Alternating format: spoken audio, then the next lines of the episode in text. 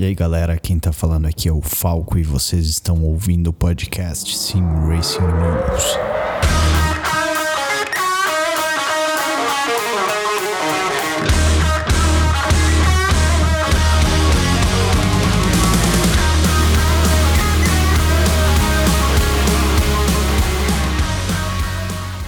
E aí galera, aqui quem tá falando é o Luciano Falkowski, comigo tá o Felipe Mafra. Fala aí pessoal.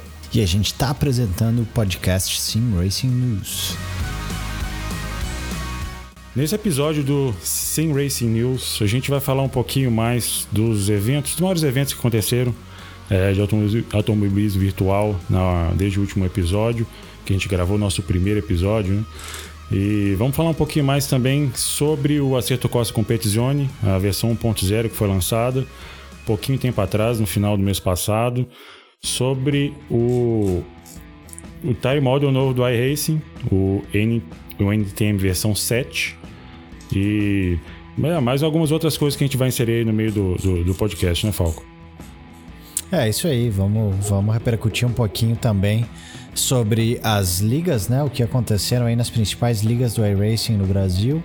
E, mas acho que pô, seria bem legal a gente começar falando sobre a repercussão que nós tivemos aí do primeiro episódio, né? Acho que me pegou de surpresa, talvez tenha te pegado de surpresa também.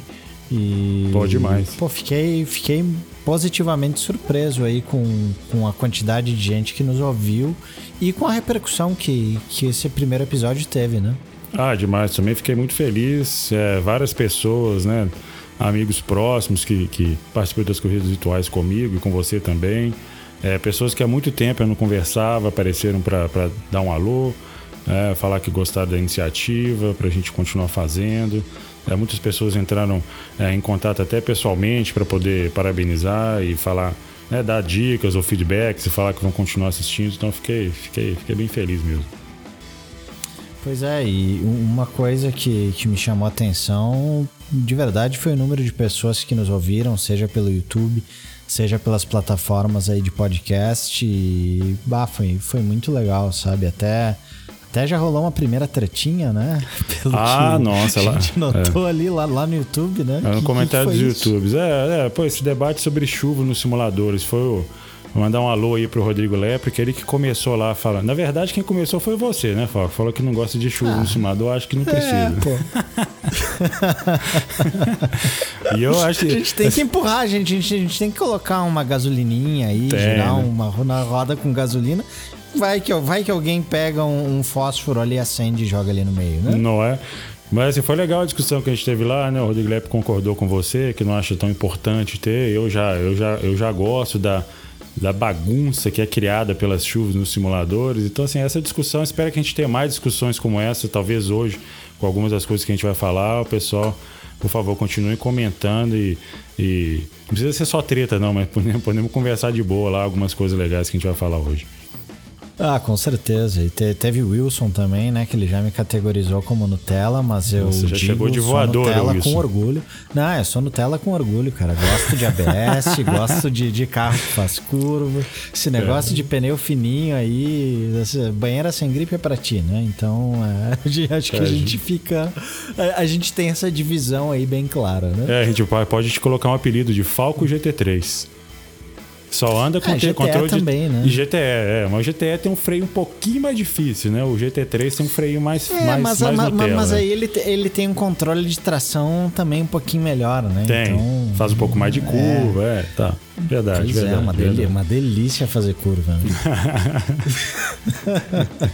então, também é. Gosto, mas, também. Mas, é, mas deixamos, deixamos essa, essa, esse debate aí para outro momento é. sobre como fazer curva e que faz mais curva, se fazer curva no molhado é bom, se é ruim, né? Porque é, vai, enfim, né? Vai, vai saber. A gente está aberto também a mudar de opinião, né? Ninguém é ninguém é um robô aqui para não passar a achar a chuva legal, mas eu mantenho a minha opinião por enquanto. É, não, mano, assim, experiência própria, não tem nada melhor do que ver um, um ET andando mais rápido que você é, escorregar na, na poça de água e passar reto e você não passar reto. É uma delícia, cara. É uma sensação espetacular.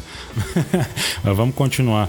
É, não, eu queria, é, falando sobre, sobre essa repercussão do episódio 1, a gente queria agradecer muito é, o pessoal que compartilhou, o pessoal que deu like nas, nas nossas redes sociais, nos posts que a gente publicou, tanto no Você Sabia, como nas próprias é, postagens em relação ao episódio 1.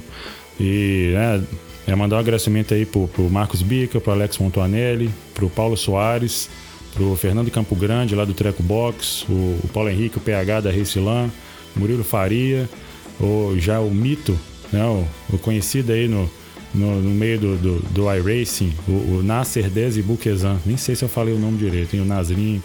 Acho, Felipe... que, acho, que falou, acho que falou direito. Sim. que nome, rapaz. Apucarana, Apucarana Racing Apucarana Team. Racing Team, é isso aí, esse é famoso. Os Felipe Salvino, Rafael Sank, Rodrigo Lepe, Wilson Neto, a turma da Racing for Fun e o Luiz Carlos Danta da, da Recilã, o, o nosso querido Júnior Borborema, maior rating do, do, do, do, Brasil de Oval, nosso bigode, querido bigode. O mito, Pedro, mito. mito, mito. Pedro Henrique, Thiago Moia, Flávio Xavier e César Frone. Valeu, pessoal. Agradecer muito a, a colaboração de vocês com, com o nosso podcast. Pô, também fico muito grato aí a todos que, que comentaram e que compartilharam essa nossa primeira publicação. E legal saber que tem gente que quer talvez ouvir é, o que dois caras têm para falar sobre a V, né? Dois velho Mas eu acho que é, dois velho paia, né?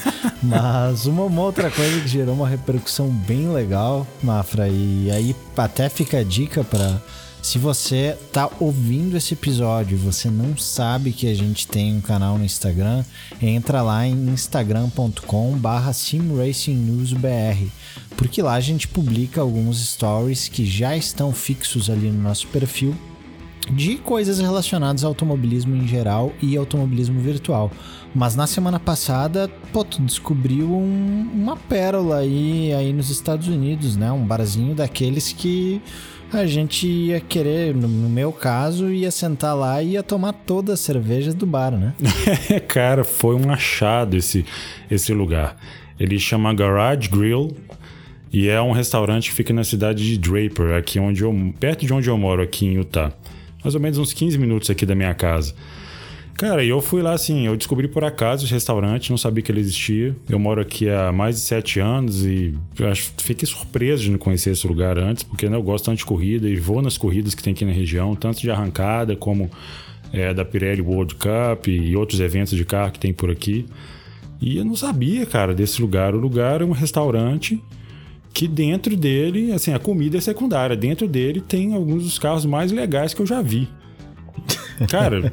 quando, quando, quando eu vi as tuas postagens no, no Instagram, cara, nossa senhora. Pô, eu pirei, que cara. É aquilo. Eu pirei, eu tô até arrepiado aqui enquanto eu tô falando. Porque foi uma experiência muito legal, cara. A gente chegou lá, eu que convidei o pessoal da minha família pra gente ir comer, porque eu tinha visto né, a fachada, mas não tinha entrado lá ainda. E aí a gente combinou, foi lá e o pessoal que foi comigo gosta de carro também, né? E quando a gente entrou, a gente ficou assim, a gente ficou meia hora para sentar na mesa. Porque de cara na entrada tinha aquelas peças dos carros de corrida penduradas na parede, tudo peça original, peça de Ferrari, peça de Ferrari dos anos 60, de algum GT, o protótipo, da Lotus 72 que o Emerson correu, pelo menos eu acho que era. John Player Special, né? Isso, eu imagino que seja daquela Nossa. por causa do tamanho. E assim, muito pequena a peça, cara. Fiquei impressionado com o tamanho da asa. Uma asa de uma Ligier que estava batida também, depois que eu fui descobrir que era uma da Ligier, dos anos 80. Tinha o primeiro. Pro... É bom, ele, o, o, dono, eu conversei com o dono do restaurante, ele falou que era o primeiro LMP1, o primeiro protótipo LMP1 híbrido, híbrido que correu em Le Mans. Depois eu até conversei com um amigo Nossa. meu, ele falou que tem um. É, teve um GT, não sei, é GT1 que correu antes híbrido, que era o. Caramba, como é o nome do carro? Panos. É um, ah, carro, um carro meio estranho, né? Que tem, que tem um motor na frente e tudo. Meio estranho assim, tem um design Panos, Panos, inclusive, que tem. Tem no Assetto Corsa um Panos, não é? Tem, agora eu não lembro. Eu lembro que tinha no GTR. Acho que no GTR 2 tinha um, tinha. Será que era no GTR? É, é, é mas eu já vi Panos em, em alguns simuladores aí. É. Mas é, não, não, a, a marca, é, enfim, é bastante conhecida. Né? Bah, né? demais. É, é, um carro icônico, né? Design totalmente diferente, bem sucedido também. E ainda tinha a McLaren do Hamilton, a MP4 22 de 2007. O cara falou que é o carro que ele correu, que ganhou nove corridas. Tava pendurado na parede ah. o carro. que maravilha, é. cara. Uma, um... eu, eu, vi, tu, tu, fez um vídeo também que tinha o um assoalho de um. De um era, era de um protótipo, o assoalho que tava no teto? Então, aquele assoalho é de uma Ferrari 360 Challenge Stradale, que correu em Le Mans.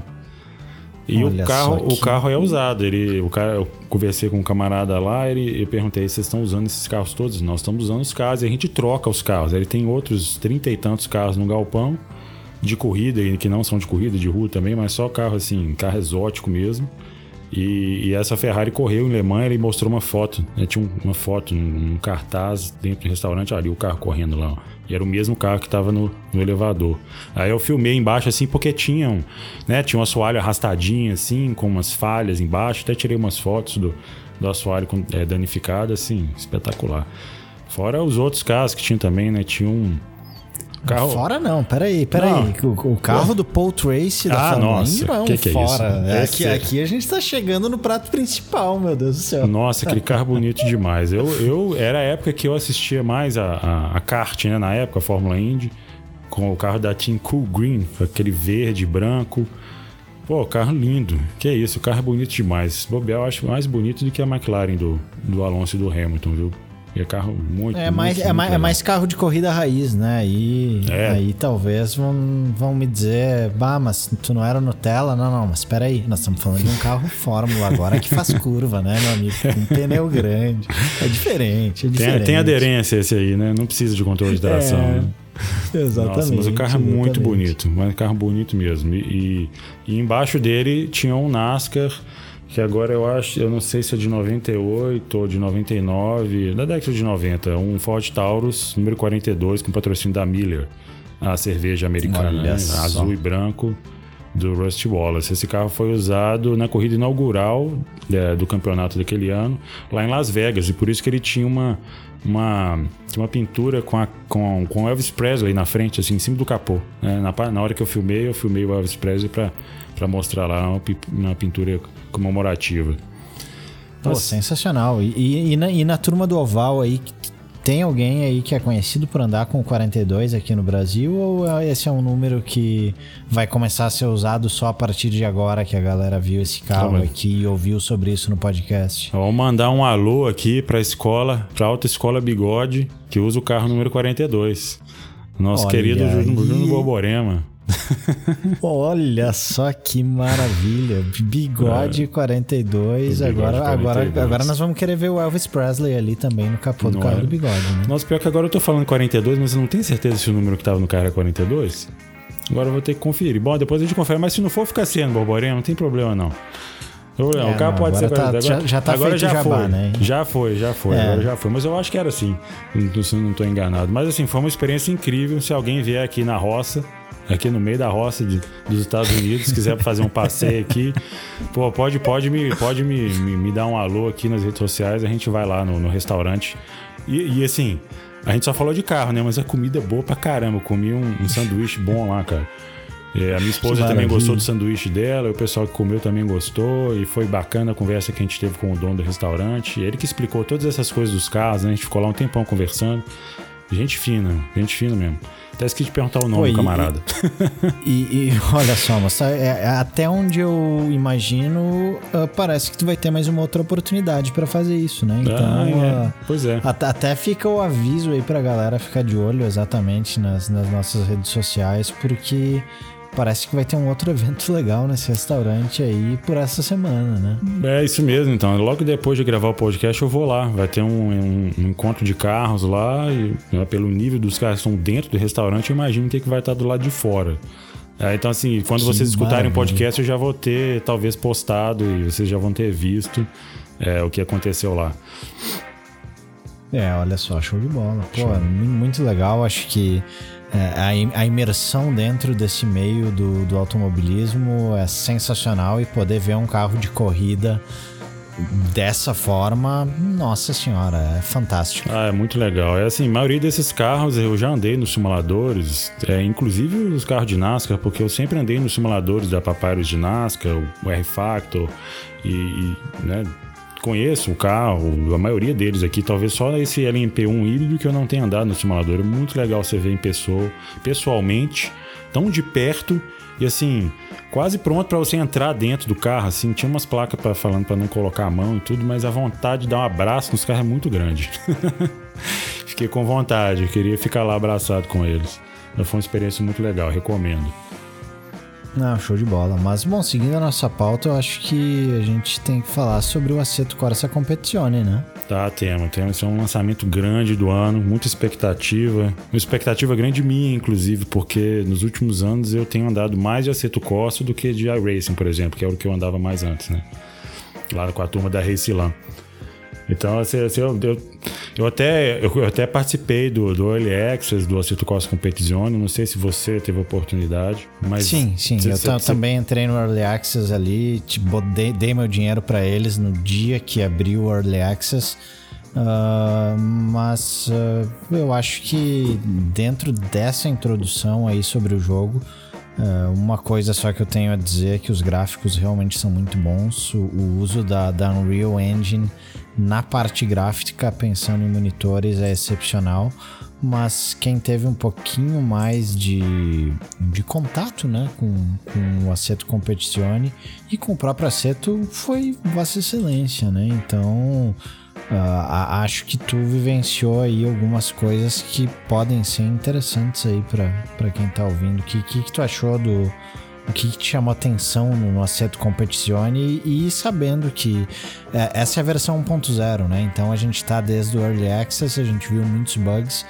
E essa é a versão final, é a versão de lançamento final, né? Então, claro que eles estão corrigindo diversas coisas ainda, mas uh, esse é o produto, né? Isso é o que eles querem que a gente pague por ele. Isso. Já tá no preço final já, é, apesar de, é uma dica aí pro pessoal que estiver querendo comprar jogo, já, já começou a, a, a, promoção de verão do Steam, então já tem um monte de jogo de corrida já que tá em desconto. O ACC eu acho que não tá, mas eu já vi uns da, da Razer e de, de outros aí que, que a R-Factor 2 também tá com desconto. Mas o ACC já tá no preço final, então eles já estão querendo que a gente pague o preço cheio pelo jogo. Eles, se não me engano, tá na versão 1.0. 1.05. Já tiveram cinco hotfixes, né? Fizeram cinco patches. E... Que maravilha, né? É, já fizeram. Um é cinco patches.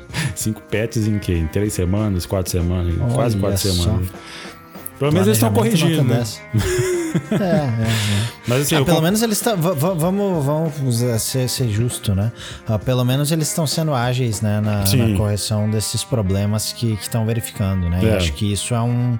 Isso é algo que verdadeiramente tem que se aplaudir, uh, porque também não é assim. Uh, para os caras que estão lançando, às vezes quebra outra coisa, mas uh, não acho que isso tenha ocorrido nessa, né, nesses patches iniciais. E isso é uma reclamação que a gente tem às vezes com outros simuladores, que é na demora, né, para eles lidarem com os problemas que surgem. Nesse caso, o Kunos está tá, tá lidando com esses problemas uh, prontamente, né? Sim, acho que essa parte é boa e eu concordo com você que os gráficos são muito bons. É um nível muito alto, assim, de, de qualidade. Todos os efeitos são lindos. A pista dinâmica, o live track dele, não sei nem como é que chama, como é que o pessoal da Cito Costa chama a, a, essa, esse recurso do jogo. Eu gostei bastante. Então, eu tenho feito bastante, fiz muitas corridas de, tanto no Early Access como agora na versão, depois que lançou a versão 1.0, especialmente online, no multiplayer, para testar o multiplayer, para testar como é que é entrar numa corrida e é, o clima mudar de uma hora para outra, começa a chover, para de chover, entra com a pista é, seca e a pista molhada e ela vai secando, né, tem umas poças e tal. E eu lembro, uma, a melhor experiência que eu tive nesse caso, no Nosso Costa Competizione, foi uma corrida em Spa, que eu entrei, eu tava, né, o meu objetivo nessas, nessas semanas que lançou o jogo foi subir o meu o meu, o meu rating, né, a minha pontuação no sistema de, de, de classificação que o, que o Aceto Costa Competizione tem, que são vários, a gente pode até citar um pouquinho daqui a pouco. Eu estava querendo subir o meu de segurança, o safety rating que eles têm lá. E eu tava querendo fazer umas corridas tranquilo para poder subir esse, esse, é, essa métrica. Eu tenho a melhor forma que eu encontrei foi largar no fundo do pelotão e não envolver nenhum incidente, nem saindo da pista, nem encostando em outros carros e, e passando muitos, né, tendo disputas limpas. Dessa forma, essa métrica cresce muito rápido. Se você andar, por exemplo, você largar na pole, lá andar sozinho e terminar a corrida, às vezes não subia nenhum ponto essa, essa, essa métrica para mim.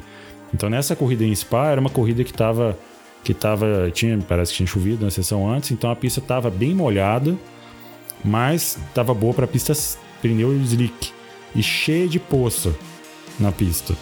Várias entradas de curva e, e meio de curva tinham poças, então a gente tinha que fazer um traçado diferente e o carro escorregava mesmo, por exemplo, saindo da Rouge, você e da Radilhon, né? Você, você passa na segunda perna dela, aí tem aquela aquela curvinha para direita que você faz de pé embaixo, normal, né? Sim, na sim, retona, sim, claro, na tá retona, na reta, né? Na retona subindo para Lecombe lá, para chicane lá em cima. E ela, e ela tem uma, uma ondulação ali, aquela, aquela, aquela parte, aquela curvinha para direita, que é logo depois da saída do pit. Cara, tinha Sim. uma poça ali, o carro patinava assim, se você não, se você passasse muito em cima da poça, você escorregava e ia na grama. Então, assim, você tinha que ficar atento com o que estava acontecendo. E aí, assim, é, essa é aquela minha discussão de, né, de falar de gostar da chuva e tudo, essa, e cria uma, uma aleatoriedade. Eu falei certo? É ale- Acertou. bem Ace- aleatório acertou, que acontece na corrida. Então, por exemplo, eu tava na perseguição do. Né, larguei lá atrás, fui passando um monte de gente, o pessoal foi batendo, rodando e fui conseguindo passar. Tava na perse- perseguição do, do segundo do primeiro colocado. E eu dei uma rodada lá que eu passei numa poça, né? Fiquei muito confiante, achei que eu tava bom lá, né? achei que era o, que era o Senna ou o Hamilton lá na chuva, e, ou o Verstappen, né? Me ferrei, mano. É. Me ferrei, rodei lá, tive que voltar, dei outro peão porque a grama tava molhada, fui lá pra trás e, sei lá, cheguei em sexto, sétimo, não sei.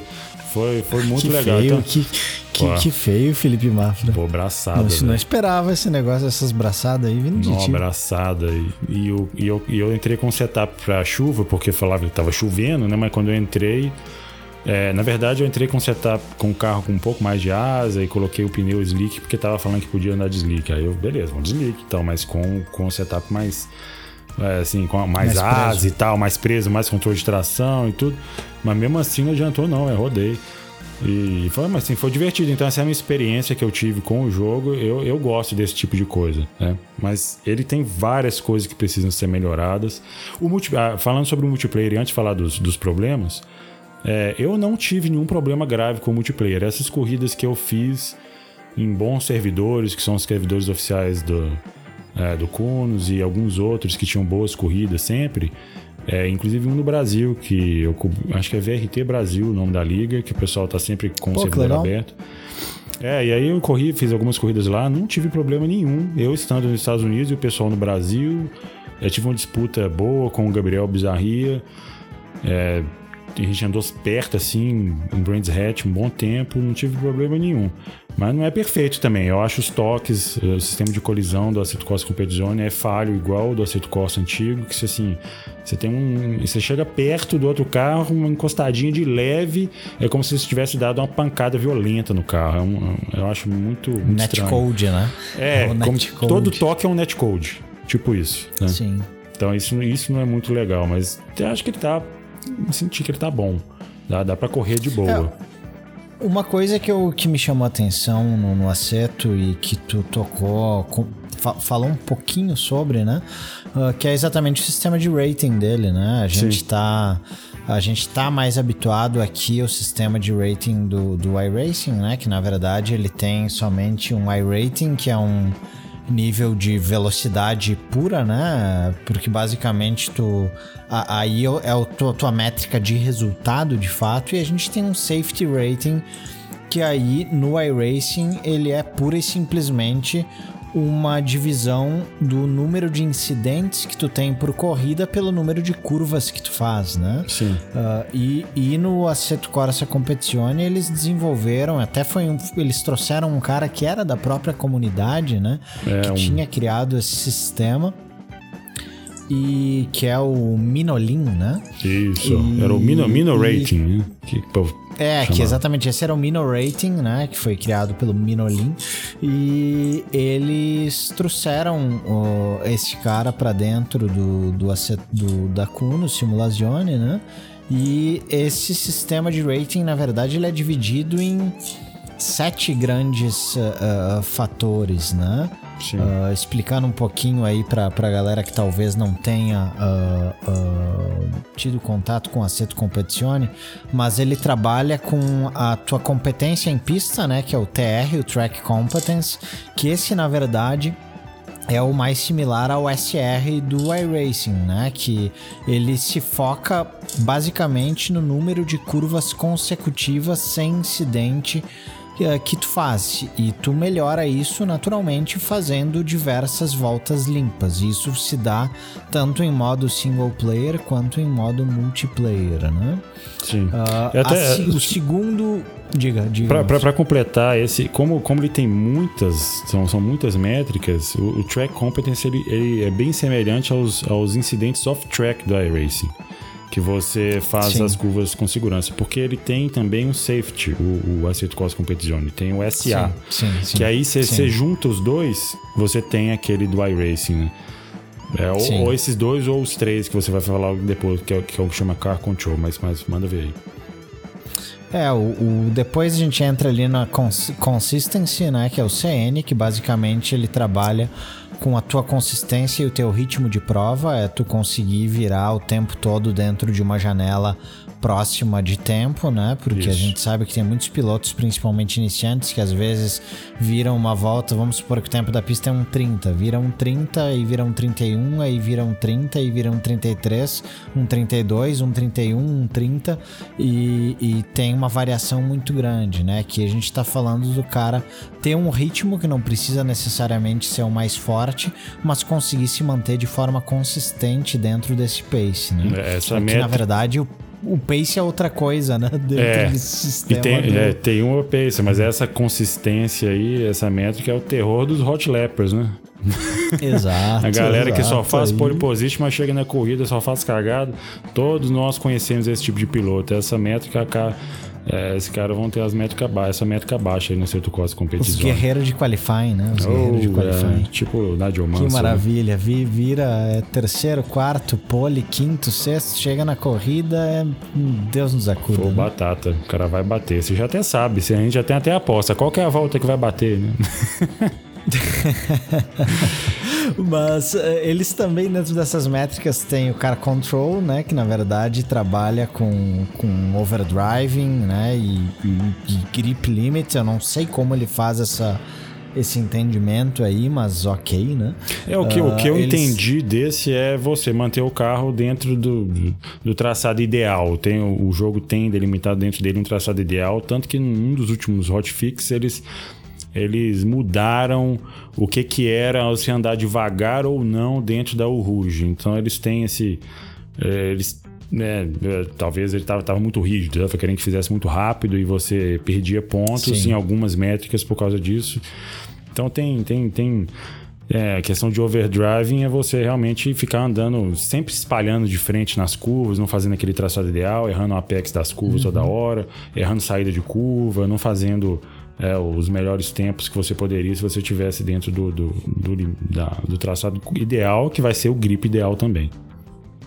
Uh, um outro fator que eles consideram é o pace, né, que é o PC, que aí na verdade esse acredito que é o mais similar ao iRating, que aí ele considera o teu resultado em, de fato em corrida, né? Isso. Uh, eles também têm o safety e o racecraft, onde nisso entra no safety a interação com os oponentes, né?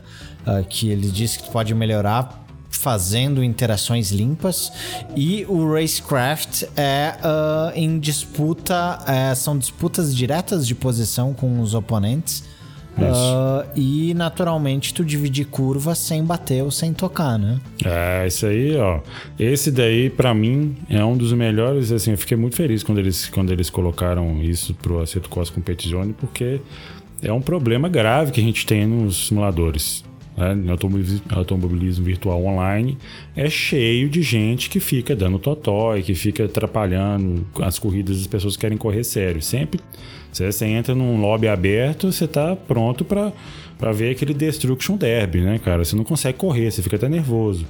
Então é, é para você, se você queria um servidor com essa métrica alta do Racecraft alto, pelo que eu experimentei do Aceto Corsa, é, as pessoas que vão conseguir entrar nesse servidor, elas vão disputar lado a lado com você, não vão te bater, elas vão talvez sair da pista se você espremer um pouco, né? Não vai ficar batendo. É, porque você perde pontos quando você fica fazendo aquelas coisas que normalmente o pessoal no simulador faz, que são totalmente reais, né? Por exemplo, se encostou num carro e você continua batendo o carro, empurrando ele para fora da pista. A gente vê isso direto. Ah, então, gente, esse, esse tipo de coisa. tem muito piloto que é rápido, né? E uhum. não tem, e não, não sabe não sabe não, não sabe não é a palavra correta, mas ou não é bom na disputa de posição, é. que acaba sempre se envolvendo em acidente, ou é o tipo de cara que é inconsequente mesmo, que ele simplesmente liga o foda-se e diz, bom, não quer, não quer me dar esse espaço, eu vou bater, eu vou ir e azar o teu, né? E é. aí é o tipo de situação que em muitos, muitas situações tu sabe que a depender de quem tá te atacando, tu tem que abrir a porta porque tu sabe que o cara vai é inconsequente, né? Dá então, demais, eu acho é. que é uma. É, são, são métricas, é, é uma divisão de métricas que acaba sendo bem interessante mesmo para avaliação do piloto uh, e bastante superior ao que o iRacing oferece em relação uh, a essa situação, né? Já que a gente está falando aqui uh, basicamente de simuladores de fato de, nos, nos computadores uh, e, e, até onde seja de meu conhecimento, o R-Factor não tem nenhuma métrica desse tipo aí para avaliação direta de piloto, né? É, não que eu saiba, não. Talvez né? tenha algum, tenha algum mod, algum plugin, alguma coisa, mas eu desconheço. É, não, mas aí, mas eu digo uh, implementado pela equipe do simulador. Ah, é, né? não, aí não. Eu, é, eu acho que aí é, aí é o tipo de coisa que. Uh, é. eu, eu, sou um purista nesse sentido. Eu prefiro que ter o que a equipe de fato fez e não um mod que aí tu perde de fato controle de qualidade. E por vezes podem vir sim muitas coisas boas, mas uh, eu, eu acho que esse controle aí do da equipe de produção eu considero extremamente importante para a gente ter, para ser possível ter uh, uma experiência adequada e de acordo com o que a equipe imagina que, que quer entregar né, em, toda, em toda e qualquer situação. É verdade, a gente tem bons exemplos que são o, o iRacing, né, o principal deles, que está aí desde 2008, mas também o Project Cars, tem, é o Project Cars 2, que, que né, fez uns sistemas muito mais semelhantes com o do iRacing do que o Aceto Corsa Competizione, e o GT Sport, que ampliou um pouquinho, fez um pouquinho diferente, tentou fazer uma coisa diferente, é, né, e, parece que está funcionando, porque tem muita gente correndo no GT Sport, é, mas ele tem falhas também, não, são, não é perfeito igual todos é, não tem, acho que não tem sistema perfeito, mas dentro deles você tem que saber trabalhar o melhor que você pode para poder subir o seu ranking e ter boas corridas. Né?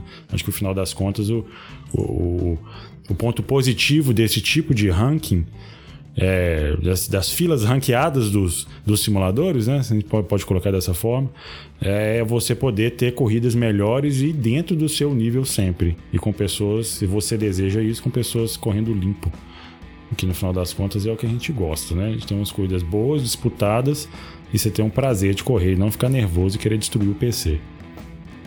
Nossa, certo. Mas me diz uma coisa, o que que tu viu de coisas, de pontos a melhorar existentes no, no Assetto Competizione, Mafra? a primeira coisa que eu quero citar é o suporte para a realidade virtual, que eu acredito que você tenha um pouco de experiência com isso também, por ter testado aí no seu Samsung Odyssey, né?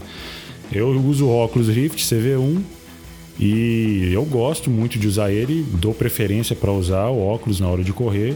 Mas no Acerto Cross Competizione eu tenho usado o monitor que eu coloquei aqui na frente do meu cockpit, porque além do desempenho não ser bom, ele é bem pesado em relação ao, ao iRacing, ao Aceto Corsa, o primeiro Aceto Corsa e também ao Project Cars 1 e 2. E o gráfico não é legal. Assim, quando eu falo gráfico não é legal, é, é, é fica muito serrilhado. Eu já tentei várias. Borrado, né? Fica borrado É, por exemplo, o carro que a gente está dentro fica bom. É o, o, o anti-aliasing, o, o anti-serrilhado funciona bem dentro do carro, mas eu não sei o que, que acontece desde, desde a primeira implementação para VR que eles para a realidade virtual que eles fizeram as coisas que estão distantes ficam todas serrilhadas e assim é uma coisa horrível dá até dor de cabeça cara então eu já tentei fazer várias configurações extras que o pessoal no fórum coloca né? é, super sampling lá pelo painel de controle da NVIDIA.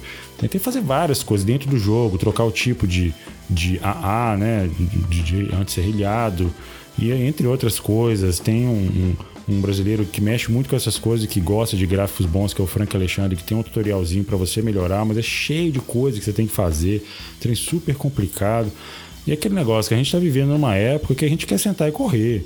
Não estou querendo ficar fuçando com um monte de coisa para poder correr em, em, realidade virtual, que é uma experiência incrível. Eu, por eles estarem colocando o jogo numa engine gráfica, gráfica como a, a Unreal Engine, que é linda, eu queria ter um, uma experiência em realidade virtual linda. E isso não foi o que eu tive.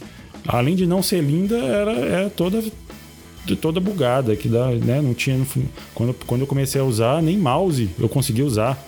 Então era tudo vacalhado. Eu, é, agora eles já colocaram mouse, ainda bem. Mas assim, tá muito cru, precisa melhorar muito mesmo. E tem algumas pessoas que vão defender, falar que não, tá bom sim, mas se comparar com os outros simuladores, tá ruim, cara, não tá bom. É, cara, a, a minha experiência no VR, ela foi uh, frustrante, para dizer o mínimo, tá? Uh, eu, na verdade, eu tô, tô testando aqui em casa um Lenovo Explorer agora, tá? Ah, Inclusive, legal. eu vou, vou fazer uma comparação entre o Lenovo e o Samsung Odyssey. Mas no que eu entrei no Assetto Corsa Competizione com o Lenovo Explorer, e isso se deu também com o Samsung Odyssey, mas eu entrei numa garagem, eu vi um cidadão na minha frente e só né? Eu mexi mouse, eu digo, mas que raio está acontecendo? E de repente eu olhei para baixo e o menu tava embaixo do chão, cara. Digo, é, esse problema agora? do menu aí é um bug comum, né? Tem muita gente reclamando disso, é. Pois é, aí eu digo, bom, vamos descobrir como eu faço para centralizar o VR, né? Porque isso vai solucionar. Que no iRacing é um que botão, é central... você aperta um botão, é. centraliza. Isso. No, no Assetto Corsa Competizione, o comando para tu centralizar o ponto do VR é Ctrl espaço, né? Isso. Eu apertei Ctrl espaço. O que aconteceu? Nada. Putz. Então eu digo, oh, que maravilha, né? Então vamos ver para onde nós podemos ir com essa configuração de VR. Vou eu para os fóruns da internet, né? Naturalmente, por, por sorte, falo, falo inglês, né? Sou fluente em inglês porque esse tipo de informação, se a gente dependesse só do português, a gente tava bastante ferrado. É né? difícil. Uh, aí eu descobri que esse é um bug do, do jogo, né? Uh, e para eu conseguir ver o menu, eu precisaria entrar em modo de debug de desenvolvedor do Steam VR com o Assetto Corsa Competizione aberto. Ah, ah, então, tu, tu, vê, já, já, sou, já, sou, já, já, já te dá uma dor, um aperto no coração só de ouvir modo de debug de desenvolvedor do Steam VR. Né? O cara já diz: Não, parei, chega. Não quero mais ver isso, né? Mas, Tem gente que é, adora, um né? Mas, é, é. é mas, mas eu tinha uma missão, né, cara? Que era dizer, não, eu vou jogar essa desgraça porque a gente, pô, vamos falar sobre o jogo, eu quero, quero ter um pouco mais de contato com o jogo em VR, né?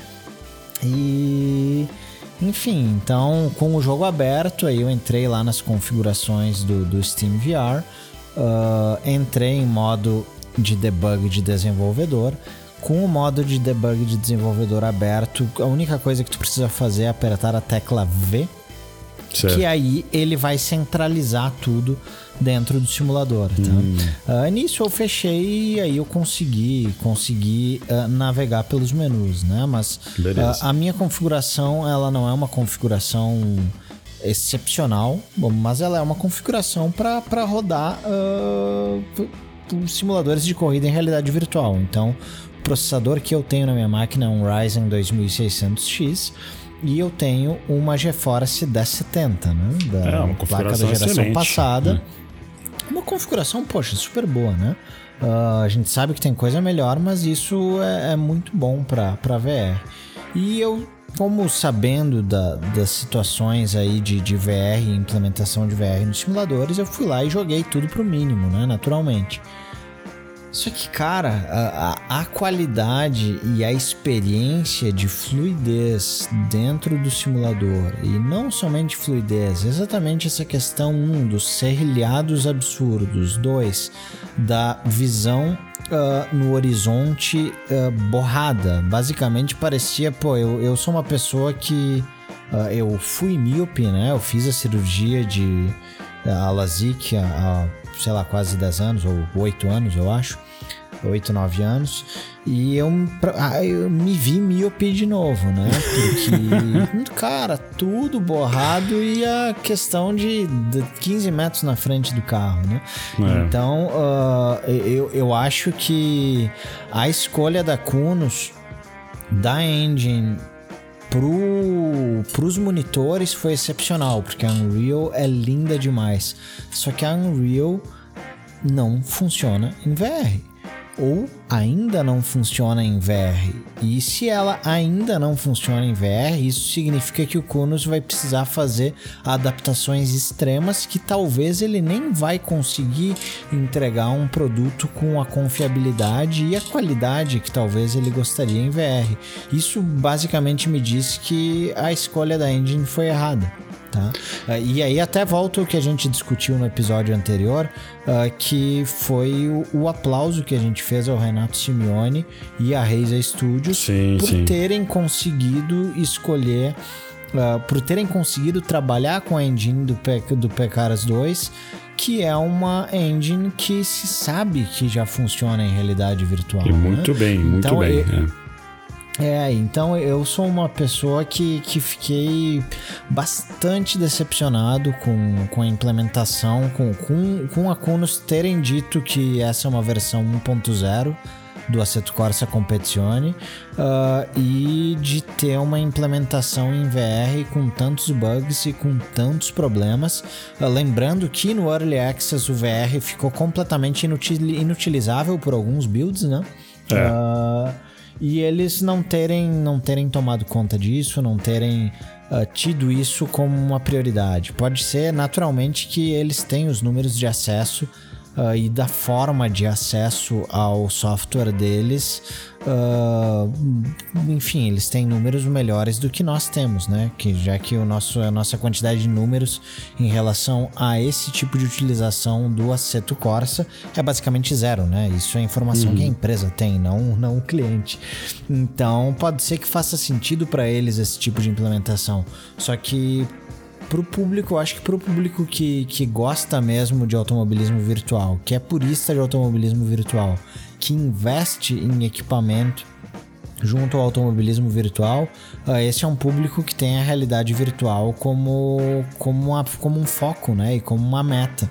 Uh, e eu acho que esse público vai ficar bastante decepcionado, pelo menos com a implementação atual uh, dessa feature, eu nem sei se eu posso chamar de feature, porque o que não funciona para mim não é feature, né? É. Uh, é, uma liability, né? No caso. É. Mas é, é, então é um problema, né? É um problema. É, acaba se tornando uma situação que eles dizem: olha, eu tô entregando uma experiência em realidade virtual, mas tu tá mesmo? Porque não, não dá para jogar, não, não tem como tu ter uma experiência em VR hoje com o Assetto Corsa Competizione. Espero que nos próximos patches eles trabalhem isso, eles resolvam isso e eu também possa experimentar toda essa maravilha desse sistema de rating que realmente é muito bom uh, dentro do Assetto Competizione. É, cara, eu assim, eu fico decepcionado porque eu entendo que realidade virtual é um nicho, não é todo mundo que tem, mas é uma experiência muito boa e quem tem gosta muito e quer usar, né, cara? Aí eu fui voltar para correr nos monitores, assim, relutantemente, mas por gostar do jogo, gostar da física, eu tô jogando ele no monitor. Mas assim, meio a contragosto. Apesar de eu gostar também de jogar no monitor e tudo, mas é, eu preferia se eu pudesse jogar em, em, com meu óculos aqui. Até, mas até... falando, falando de, de parte talvez boa, né? Porque. E, e o Tire Model? Ah, então, pois é, eu ia até, eu ia até emendar nisso porque o, o que eu entendi do que foi feito com a Corsa Competizione é que a física é basicamente a mesma do Assetto Corsa anterior, que tinha GT3 lá, né? Então, são carros um pouco mais novos e alguns outros modelos que não tinham no jogo anterior, que foi transplantado para essa nova engine gráfica Unreal. E o carro, os jogos, os carros parecem que são os mesmos da Assetto Corsa anterior, que tem, na minha opinião, eu gosto muito da física, são, na minha opinião, é, uma física bem condizente com o que poderia ser o carro real. É, eu, inclusive, considero o controle de tração, é, o ABS, o controle de ABS, controle de tração do Assetto Corsa, o melhor dos simuladores. Ele é, é um que você sente quando você altera é, as, a, as configurações de cada um deles, você sente a diferença muito mais do que, por exemplo, no iRacing, no Project Car 2 da vida. Que ainda não sinto aquela aquela diferença e o, o, talvez o som do Assetto Corsa Competizione ajude nisso, porque você escuta o controle de tração entrando, você escuta o ABS entrando, você escuta vários, vários sons que existem no jogo, são muito bons, são uma qualidade é, excelente. Eu, eu, por exemplo, fico impressionado às vezes quando eu, eu trouxe né, um, um parente aqui para andar outro dia. E ele, pô, ele, ele achou muito legal. Ele comentou dos barulhos, nossa, escuta o barulho de tudo, olha o barulho, o barulho da transmissão, nossa, o barulho do turbo, o barulho ele sabia, ele, ele, ele entende muito de carro, de mecânica, ele, nossa, tá escutando ah, os barulhos de passo na zebra, pô, que legal, das pedrinhas e do vento, etc. Ele gostou muito dessa experiência. É, o, o, o áudio é é né? Ajuda o áudio é fundamental para imersão. Nossa, ajuda é. demais. É. E é, uma qualidade grande desse jogo. A física, para mim, é um ponto positivo. E o único negativo, que eu inclusive já reclamei lá no Twitter do Kunos, quando ele fez um post do Hotfix, eu perguntei para ele quando é que eles vão corrigir o problema dos carros passar em cima da zebra e parecer que a zebra tá puxando o carro para dentro. Esse é um problema que tinha no Aceto Costa, no primeiro Aceto Costa, continua no Aceto Costa Competizione. Mais um motivo para confirmar que a física é a mesma anterior, que o mesmo problema continua no jogo novo. E é um problema insuportável. Tem algumas pistas que você. algumas combinações de pistas e carros que você não consegue andar. É o Porsche GT3. Se você tentar andar em Spa, cara, se você conseguir acertar um setup, são é um desafio, desafio do podcast Sim Racing News. Se você conseguir acertar um setup com Porsche GT3 em Spa para fazer a primeira perna da Lecombe, aquela chicane depois do retão, tem, a, tem, a, tem o Ruja, tem o retão e tem aquela primeira chicane, aquela primeira perna para a direita. Se você conseguir fazer aquele carro não rodar passando por cima da zebra como todos os carros de corrida passam, eu, sério, eu dou, eu dou uma premiação para essa pessoa. Eu quero esse setup aí porque não consigo, cara. Não, é simplesmente possível. Felipe Mafra, Felipe Mafra acaba de oferecer uma viagem paga não, aos Estados Unidos. Calma, e... Falco, calma, calma, não vamos empolgar, sem emocionar. sem emocionar, calma aí que assim fico pobre. Não, assim. É, não, não é, é, é, calma, esse tipo de calma. promoção a gente ainda não pode. Não, ainda não, não espera que a gente né? possa. Seria ótimo poder vir aqui, a gente dá uma chegada ali no Garage Grill, vai ali no Utah Motorsports oh. Campus, né? Que é a pista aqui que a Alms corria. Então, tem, tem coisa legal aqui em Utah. Mas calma, ainda não estamos lá, ainda não estamos lá. É, por, por, enquanto, por enquanto fica só num, é. num, fica, fica num no, ok, né? Um fica, fica, aí. Fica no, eu posso, posso dar um joinha e mando, mando um agradecimento para a pessoa no próximo podcast. Selo Selo, selo joinha, selo, selo joinha do podcast. Selo, selo engenheiro aprovado Sim Racing News, Isso, né? a gente até coloca é o link aí, aí, nas nossas redes sociais, a pessoa fala que é um setupeiro bom e aí você pode cobrar das pessoas o seu setup. Nosso setup, setup, tem que virar, né? Bom, setup tem que virar, né? Tem que virar, não é só não fazer a curva não, tem um setup não, bom Não é só fazer tempo. a curva, tem que é. virar, né? É virar tempo. Aí, e assim, em relação às outras coisas do, do, do Aceto Competizione que eu gostaria de comentar, é só e assim, tem um público legal nas corridas, mas o jogo acabou de ser lançado, isso é de se esperar, né? Toda hora que eu quero correr, eu entro e consigo achar uma corrida na pista que eu quero, beleza. Ainda não tive uma experiência no servidor competitivo, apesar de já estar qualificado com os meus com, com o ranking que eu alcancei, ainda não tive essa chance. Espero poder, fazer isso e mais tarde eu falo qual foi a minha experiência no servidor competitivo. E assim, Dentro das corridas que eu entrei depois de subir o meu ranking, eu tenho tido boas experiências. O pessoal andando rápido, eu andando às vezes ali no meio do pelotão, por ainda não tá bom com as, é, não ter acertado bem os carros. Nos que eu consegui acertar bem o carro, ando um pouco, consegui andar um pouco mais na frente, mas tive boas disputas, poucos toques. poucos acidentes nas largadas foram a minha experiência, mas eu sei que essa não deve ser a experiência de todo mundo, porque quando eu comecei a andar no Assetto Corsa Competizione, foram aquelas loucuras de, de lobby aberto que a gente sabe que existe quando a gente começa em qualquer simulador, até no iRacing, você vai correr de Mazda lá, aquela loucura, só, só os, os Hulk lá, os noob fazendo loucura na pista, batendo toda hora. Mas à medida que você fazer, sobe. precisa ser Mazda, né? É, pode ser outros carros também, né? Em todos os simuladores Insa, tem né? É. A Insa, nossa, nem brinca. A Insa lá, multiclasse, né, que você tá falando. É, exatamente. Nossa senhora, é. Então, assim, todos os aquela turma lá que, que chegou ontem e vai de protótipo, né? É, pois é. Todos os simuladores a gente tem esse problema e acaba que os lobbies ficam vazios para corridas públicas e a gente corre em ligas. É, e no caso da Seto Costa Competizione, eles estão tentando uma coisa diferente, tem esse servidor competitivo, é, que tenha corrida, tenha corridas em certos horários, simulando o que o iRacing é, mas assim, é só uma corrida, é só um horário, né? É só um servidor, são poucas opções, só tem GT3 também. É, mas é interessante, eu acho que eles têm um caminho bom para percorrer. Vamos ver se eles vão conseguir fazer o que o iRacing e o GT Sport conseguiram, né? E o que a gente espera que o automobilista faça também. Exatamente, seria fantástico se ele conseguisse fazer alguma coisa semelhante. É, não é, é não é sabe, pelo que a gente ouviu, não, não, é, mas é, que é. o foco da Reis é outro, são as ligas e o pessoal que corre sozinho e tudo, né? Vai ter o lobby aberto, mas vai ser que provavelmente não vai ser mas, muito cheio. Mas eu vou, eu, vou, eu, vou, eu vou continuar falando assim, porque vai que a minha voz entra no coração aí do Simeone e ele ele, ele, ele, começa a achar essa ideia legal, né? De tanto que ele ouviu aqui no Pode ser, né? pode ser. A gente fala tanto que o cara cansa. Eu vou fazer.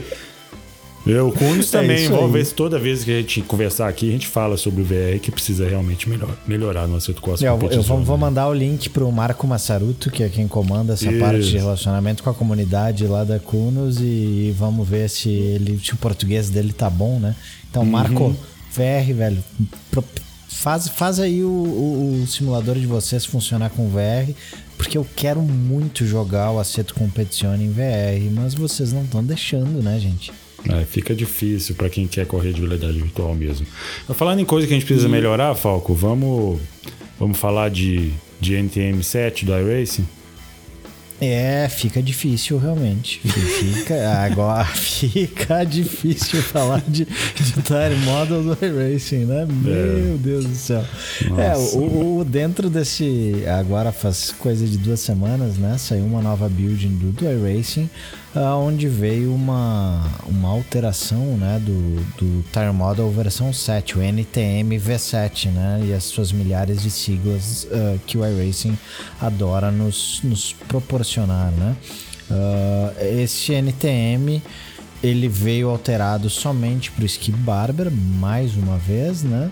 E eu até conferi aqui uh, o calendário é, é, realmente, nós estamos no final de junho de do, 2019, isso mesmo. Isso. É, eu até tô com um post aqui aberto do, do, do próprio homem, né, do Dave Kamer, onde ele dizia em março do ano passado que em junho de 2018 o NTM estaria lançado e disponível para todos os carros. Então o Zoom do iRacing ele se manifesta mais uma vez.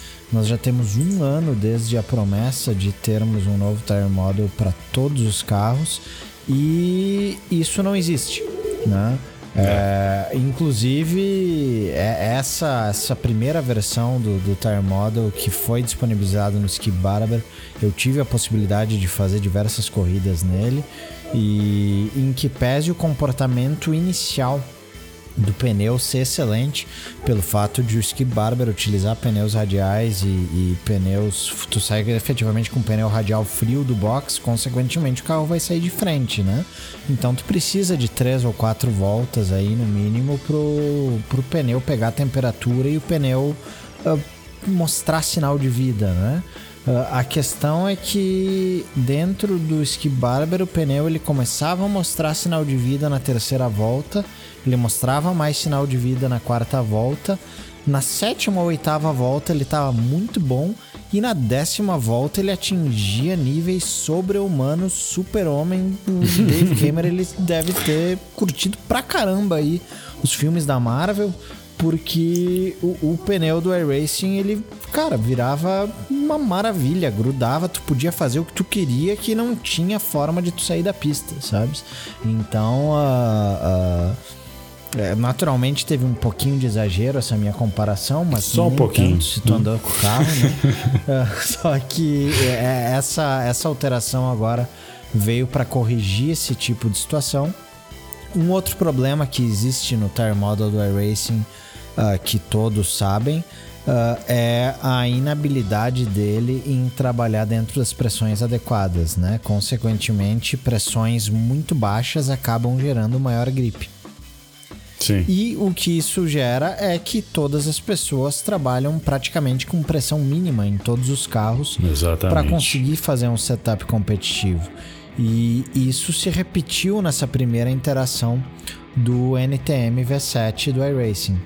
Uh, a solução do iRacing para isso nesse build foi aumentar a pressão mínima possível de ajuste no carro. Então, antes tu poderia andar com 14 PSI, agora o mínimo são 25 PSI. Uh, o que isso me diz basicamente? existe uma falha fundamental de conceito dentro do tire model do iRacing e eles não estão sabendo como resolver, para onde correr ou o que fazer para que uh, esse modelo uh, utilizado funcione da forma como deveria funcionar. É, o, o, que me faz ficar mais preocupado, uma das coisas que, que me deixa mais triste em todas essas coisas é que o, o, Dave Cameron, né, que é o cara que cuida principalmente da física, o criador da Racing e tal, né, ele parece que está completamente perdido, cara, na, na, minha humilde opinião. Porque esse post que ele fez em março, eu lembro de ter lido o post. Cara, eu tive o trabalho de ler o post inteiro para tentar entender esse bagulho. Galera, Tamo se vocês. Se vocês é, nossa, Falco, se vocês, se vocês que estão escutando aí, pessoal, se vocês quiserem ler, eu vou dar uma dica. Sabe quando aquele, aquele post no blog que a barrinha a barrinha de, de rolar aqui do, do, da página, ela quase desaparece, você não consegue nem clicar com o mouse de tanto texto que o caboclo escreveu. É, é esse tipo de post. Era, o cara escreve, escreve, escreve, escreve, escreve, escreve, escreve, escreve e o negócio não resolve, entendeu? O iRacing continua com os mesmos problemas que tem vários desses modelos de pneus há muito tempo, que é a crítica constante aí do pessoal dos simuladores. Né? Antigamente era o Ice Racing, né? O iRacing, o carro não tinha nem contato com o chão é. praticamente. 2008, tanto que 2009 era o Ice Racing. É, tanto né? que deslizava e tudo, isso melhorou muito, né? Não é mais assim. Mas tem várias coisas que podem melhorar. Já tem outros jogos que tem, outros simuladores que tem um pneu legal, que a gente tem a expectativa que eles vão ser parecidos, que o iRacing vai melhorar essa parte, mas aí tem a né? Tem a galera fanboy da Racing que acha que do jeito que tá, tá bom, que se mudar tá ruim. E fica essa lenga-lenga. O negócio tá aí, foi adiado um ano já. E a minha expectativa é só que ele solte esse treco pra gente testar, que eu já não aguento mais esperar, já tá difícil aí. Não sei nem pra que, que eles é, falaram não, que e... ter o negócio. Se um ano depois não tá lançado ainda, um ano, gente. Um ano é muito tempo. Isso, isso merece todas as críticas e mais ainda, porque Gente, se, se tu, não, se tu não, não sabe que tu vai lançar em junho de 2018, não me diz que tu vai lançar em junho é, de 2018. Me co coloca uma data quando tu sabes que essa data vai ser cumprida. E esse é um erro que o iRacing já cometeu diversas vezes. Né? Várias, né? É. Não precisava, não precisava ter feito, é, é, cometido esse mesmo erro novamente. E sobre o Tire Model, a, a gente sabe que existem problemas fundamentais fundamentais nele desde 2008, né? É. Uh, não são três meses, não são seis meses, não são dois anos uh, em que nós estamos esperando algumas melhorias em relação ao Tire Model, né? São 11 anos para quem tá lá desde o início, uh, que é o nosso caso, né? É. Então a gente espera que o iRacing consiga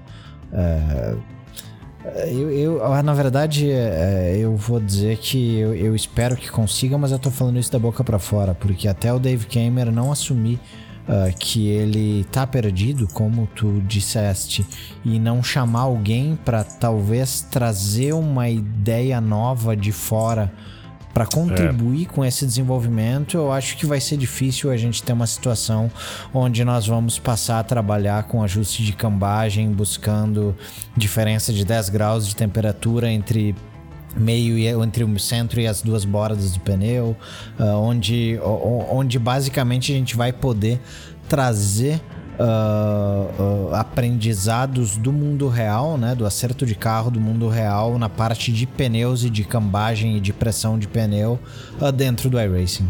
É, tá bem difícil e, e assim, eu, a gente continua andando e eu tenho mais expectativa pelo novo modelo de, de, de danos do iRacing do que desse, desse novo modelo de pneus. Eu, sinceramente, estou desiludido com esse negócio e gostaria de ver o modelo novo de, de Damage, né? O, o Damage Model novo. É, esse, que eles prometeram. Esse parece estar tá espetacular. É, é, parece que está bem legal, não só visualmente, mas especialmente porque, para mim, uma das coisas que mais irrita no iRacing são os netcodes e aquelas encostadas assim.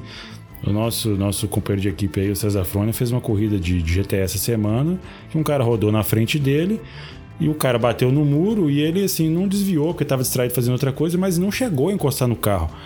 Mas por causa desse, desse contato louco do iRacing, o carro dele entrou em órbita, né? Foi pro espaço. É, é. Assim, é, nem encostou é. um carro no outro praticamente. Tem que ter que corrigir esse negócio, esses netcode loucos, essas batidas doidas, que os carros grudam um no outro e grudam no guarda-reio, fica pendurado, balançando, né? Pra cima para baixo, assim. Tá doido. Tomara que melhore isso rapidamente. É, e não só isso, né? A, a, gente vê também diversos acidentes que ocorrem uh, em pista onde o cara perde o controle do carro a 150 km por hora dá uma pancada de frente no guardrail e continua andando como se nada tivesse acontecido, como se praticamente nada tivesse acontecido. Talvez perde 3 décimos ou meio segundo de desempenho por volta, mas o carro continua na pista e para mim isso é, nossa, não, não, pode acontecer. Né? É o mestre, o mestre desse aí, é, desse, desse aí é, o é Bruno do Carmo. Já vi umas corridas dele que o carro dele irreconhecível, todo amassado, o poste dele parecendo um Fusca de verdade. E o cara lá, mandando ver, andando mais rápido, todo mundo na pista e o carro todo destruído. um abraço, Bruno, com carinho. Felipe Mafra. É. não tô insinuando nada, não. Só tô falando que é uma coisa que acontece na iRacing, que a gente vê na transmissão. Às vezes o carro, para ele, nem tá tão danificado, mas para nós que estamos vendo na transmissão ou no replay, o carro dele todo destruído e tá andando beleza lá. Pô, isso aí não dá, pô. Isso aí, isso aí não acho é, legal. É verdade, é verdade. Né? Tem que ter, tem que existir uma, uma penalidade no desempenho uh, ah, para esse tipo de, de, de toque, né? De situação que pode ocorrer com qualquer piloto. É. Mas uh, vamos passando um pouquinho mais à frente aí dentro desse dessa nova build do iRacing, né? O que nós tivemos de novo também foi a nova versão de Silverstone, né? Nova entre aspas, no... né? É, bastante aspas, né? Porque é, essa nova versão ela passou a existir foi em 2011, né? É, por aí. Hoje já tem tanto tempo que eu nem lembro. Pois é, já a nova já tá velha, né? É. Acho, que, acho que essa nova versão já foi recapeada, já. Nossa senhora. Né? Mas enfim, de, de qualquer forma, é, é positivo o iRacing ter lançado uh, essa versão atualizada né, de Silverstone. Inclusive, uh, todos os usuários que compraram essa pista nos últimos dois anos, que foi desde quando foi feito o anúncio do recapeamento, se eu não estou enganado, uh, todas essas pessoas ganharam os 15 dólares, né, 14 dólares e 95 centavos referentes à pista, isso foi adicionado às contas dessas pessoas, né? Para quem comprou antes, que pelo menos foi o meu caso, aí eles não deram o reembolso e corretamente, porque a gente aproveitou bastante a pista antiga de Silverstone, né? É capitalismo, né? Os caras têm que fazer dinheiro. É, tão, tão certo eles, né? E também, fala, falando de pista, Mafra, poxa, a, a gente sabe, a, a, gente sabe que o UI Racing já anunciou isso há alguns meses, que o circuito da Catalunha em Barcelona, né, tá em desenvolvimento e talvez a gente vai ver ele sendo lançado aí em março ou junho do, do ano que vem, né? Uh, mas quais outras pistas aí que tu curte, que, que tu queria ver? Não só no iRacing, mas talvez num. Aí também, na verdade, não dá pra dizer no Assetto Competizione, né? Já que o Assetto Competizione é específico da Blancpain. Então vamos falar. Vamos falar no iRacing mesmo. Quais outras pistas que tu queria ver Bom, eu, uh, uh, no iRacing? Eu sou muito fã de pistas de rua. Sei que tem muita gente que não gosta, mas quando o iRacing lançou a pista de Detroit, eu andei bastante nela, gostei, ficou uma versão muito boa, é, de boa qualidade, né? O, o piso se sente bem no force feedback, né? Que é uma pista de rua e não, não ficou com a qualidade, com, uma, com, com um desempenho ruim como eu imaginei que talvez iria ficar, né? Porque o iRacing eles lançaram a pista de Long Beach sem é, incompleta, como uma pista de teste, né? Que assim tá só os polígonos, sem, sem as texturas e tal. E só a pista. Uma pena, e, inclusive. E o guardrail. É, essa é uma pista que eu, por exemplo, gostaria que a race terminasse. Long Beach, uma pista que eu adoro. Eu fiz uma corrida de endurance nessa pista que tá cheia de polígonos, nem tá completa, né? É, foi legal a corrida. Uma pista super legal, icônica, assim como é a pista de a pista de Detroit também, que não é no mesmo lugar, mas a, a Fórmula 1 já correu em Detroit também. Né?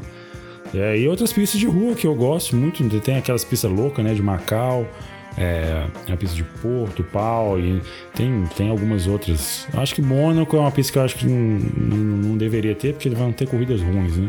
Tanto no simulador como em real é difícil. Como na vida real. Né? É, é difícil, mas tem outras pistas legais aí que poderiam ter. A, a pista de Portugal lá, Algarve. É, Portimão, Portimão. Algarve, sim. É. Pô, pistão, legal, pista muito boa. Tem oportunidades não faltam e, e tem outras aí que né, que, que, que, são icônicas também, que a gente poderia ter e eles eles estão devendo. Lá na Austrália tem algumas também que eles estão devendo Adelaide, pô, Adelaide, pistão. Podiam é colocar, é né? É uma de rua, inclusive. É, é. É, eu sou. Eu tenho uma shortlist pequenininha. Uh, mas eu, eu basicamente eu tenho uma ideia de que o iRacing ele deveria ou poderia ter acesso a todas as pistas que uh, uh, estão em outros simuladores. Se houve um contrato de licenciamento por algum simulador, significa que é possível se ter esses dados dessa pista e não existindo, obviamente, uh, uma, um contrato de exclusividade com essa pista, o iRacing poderia ir atrás. E dentro dessas pistas, existem três que estão em outros simuladores e uma quarta que eu não sei se está em outro simulador, eu confesso. Mas as pistas que eu queria no iRacing são a pista da Sepang na Malásia, é o Red Bull Ring, né, o antigo húngaro Ring, ou A1 Ring, né? Uh, a pista de Hockenheim e a pista de Istambul. Eu tenho muita curiosidade uh, de como essa pista de Istambul ficaria nos simuladores, porque eu acho que aquela curva 8 lá, uh, ela se tornou uma das principais curvas da Fórmula 1 uh, ah, por uma razão, né? É, naturalmente que com um carro de Fórmula 1 se torna uma curva onde se faz um teste de força e de resistência dos pilotos, porque é o maior ponto de força G uh, sustentada, né? Uh, que, que os pilotos sofriam. É. Mas uh, eu, eu, acho que é uma pista sensacional e essas quatro pistas para mim são pistas que eu queria ter no iRacing e elas se serviriam muito bem uh, para diversas séries, tanto de Open Wheel quanto de GTs, né? É, são, essa lista sou muito boa. Todas essas pistas eu já andei em simuladores variados, mas Istambul é uma pista bem difícil de encontrar. Eu só andei nela no R-Factor. É, era uma, uma, uma, pista que alguém fez, tudo, né? Não era uma qualidade excelente, mas o traçado dela é muito legal. E essa curva, essa curva 8 que você falou aí, é uma, é uma curvinha complicada mesmo. E a pista toda é legal, é uma pena que ela tá abandonada e não tem mais corrida lá, né? Pois é, pois é, pois é. é são coisas da. Enfim, não, não sei coisas do que, mas é, me, me entristece ver autódromos abandonados. Né? É, Jacarepaguá tá aí pra gente ficar triste, né? Ah, nem me fala. Eu tive. Isso é história para outro momento, né? Talvez um dia até coloque umas fotos aí no nosso Instagram. Mas eu tive em Jacarepaguá um pouquinho depois do fechamento de Jacarepaguá em 2007. E eu tenho umas fotos lá com o autódromo já. Entrei de uh, de, enfim, entrei escondido basicamente no autódromo, né? E as coisas já se deteriorando, é, nossa, muito triste, sabe? Realmente. É muito chato. É, não, não, não, não é uma imagem que, que me agrada, né? É, nem eu. É uma pena mesmo. Mas, bom, vamos passando aí então para o nosso último, nossa última passagem né, no, no podcast de hoje, uh, que são as ligas, né? Uh, que são os resultados que nós tivemos aí e os eventos que ocorreram uh, dentro dessa última semana, né, Mafra? É, dentro do de, dentro do, do iRacing a gente teve nesse sábado uh, 6 horas de Watkins Glen, né? Que foi um, um evento, um dos eventos especiais do iRacing, um dos principais eventos dentro do, do automobilismo virtual mundial. Uh, que teve sua corrida aí transmitida pela iRacing Sports Network e a gente teve alguns resultados interessantes, né? É, lá no Top Split teve apenas uma equipe brasileira, né, que foi o Team Dive Bomb, com o Bruno do Carmo, o Fábio do Carmo, o Eduardo Borghetti e o, o Guilherme Salas. O Guilherme Salas, que é o, o é, piloto real também, né? É, é, tá na Stocklight, tá liderando a Stocklight tá esse liderando ano. a Stocklight. Salas, né? Pois é. E teve uma vitória brasileira no segundo split né, o, o, a, o pessoal da, da Brent Interlagos, o Wilson Neto e Rafael Ber, Bervanges, eles conseguiram ganhar o segundo split. Foram os melhores resultados que a gente conseguiu encontrar das equipes BR. Né?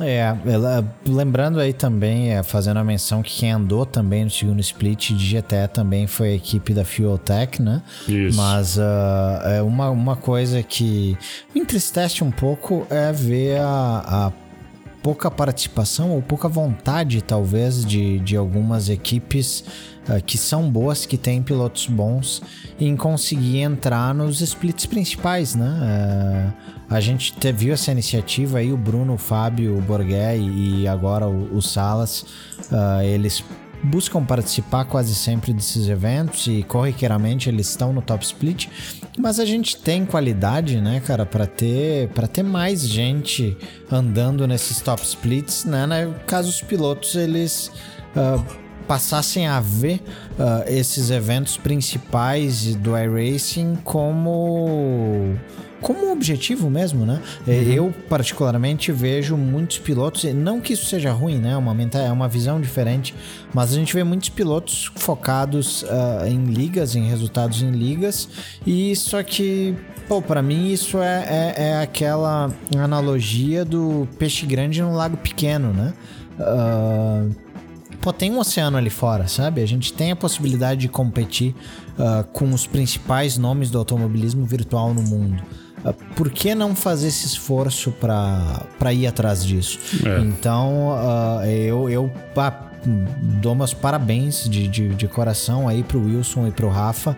Uh, a gente sabe que um Split 2 tem um nível muito alto e uma vitória num Split 2 mostra que com um pouquinho mais de trabalho, conseguindo subir um pouquinho mais o, o rating deles, eles também vão conseguir entrar aí nos top splits e, e representar bem né, o, o automobilismo virtual brasileiro nas principais competições do, do mundo no, no iRacing. É verdade. E falando em representar bem, vamos falar um pouquinho do Igor Fraga. É, apesar da gente não acompanhar tanto o GT Sport, né? É, não pessoalmente, eu assisto as corridas, sempre que eu tenho oportunidade, o GTC, as Copas das Nações e outros campeonatos de, GT Sport que acontecem no PlayStation 4. E o cara ganhou nesse final de semana mais uma. Ele ganhou a Copa das Nações em Nürburgring. Então, o cara, ninguém segura esse camarada, o cara tá ganhando tudo, né? O cara ganhou o campeonato, a FIA, o FIA GTC ano passado, de 2018, ganhou também aquele McLaren Shadow Project, se eu tô lembrando, é isso mesmo o nome? Que é isso aí, é, eram isso vários, eram vários simuladores que foram usados, vários tipos de competições diferentes, vários testes. Foi, eu gostei muito de acompanhar uma espécie de reality show, né? As classificatórias estavam no iRacing também, né? Também tinha no iRacing, tinha no R-Factor 2, tinha, tinha vários, né? Você tinha que ser um, é um piloto completo dentro de todos os jogos de corrida possíveis, além de outros testes que você precisa fazer também. Né? E ele conseguiu ganhar e é hoje um piloto da, da McLaren. E, e, pô, o cara, o cara assim, o cara tá mandando muito bem. Ele é um brasileiro que a gente que a gente pode ter orgulho dele aí nos, nos campeonatos mundiais. E tá, você tem acompanhado alguma coisa sobre ele, Falco? Uh, basicamente o que a gente lê nas, nas principais uh, uh, nas principais mídias, né? Eu li a matéria também que saiu no Treco Box, né? Que, é boa foi escrita ali pelo, pelo Fernando Campo Grande, né? então, matéria extremamente completa, extremamente interessante de, e que mostrou o que aconteceu neste final de semana aí com o Igor Fraga e e, poxa, simplesmente o fato de ganhar uma McLaren Shadow te coloca em uma posição distinta, né?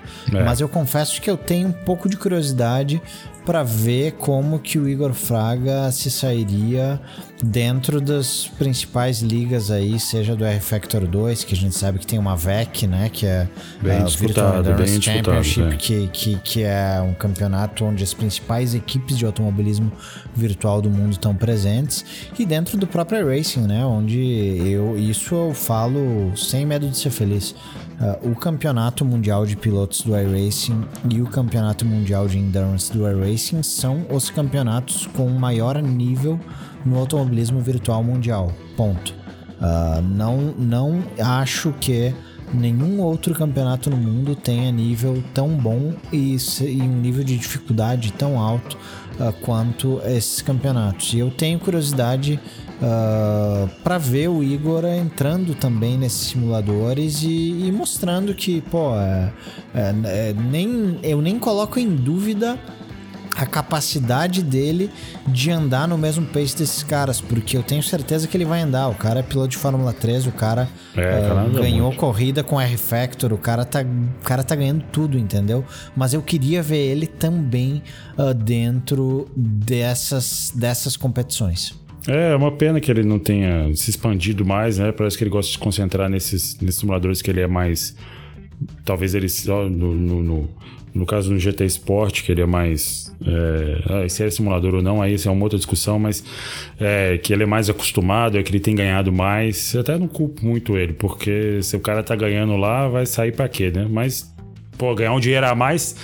É, exatamente. Mas quando a gente fala de aí, certamente que que o GT Sport ele tá dando mais exposição uh, do que o iRacing. Só que, poxa, a Porsche tá botando dinheiro de verdade no iRacing, né? São 100 mil dólares em premiação. 100 mil dólares é uh, muita grana. É um grana. campeonato oficial da Porsche.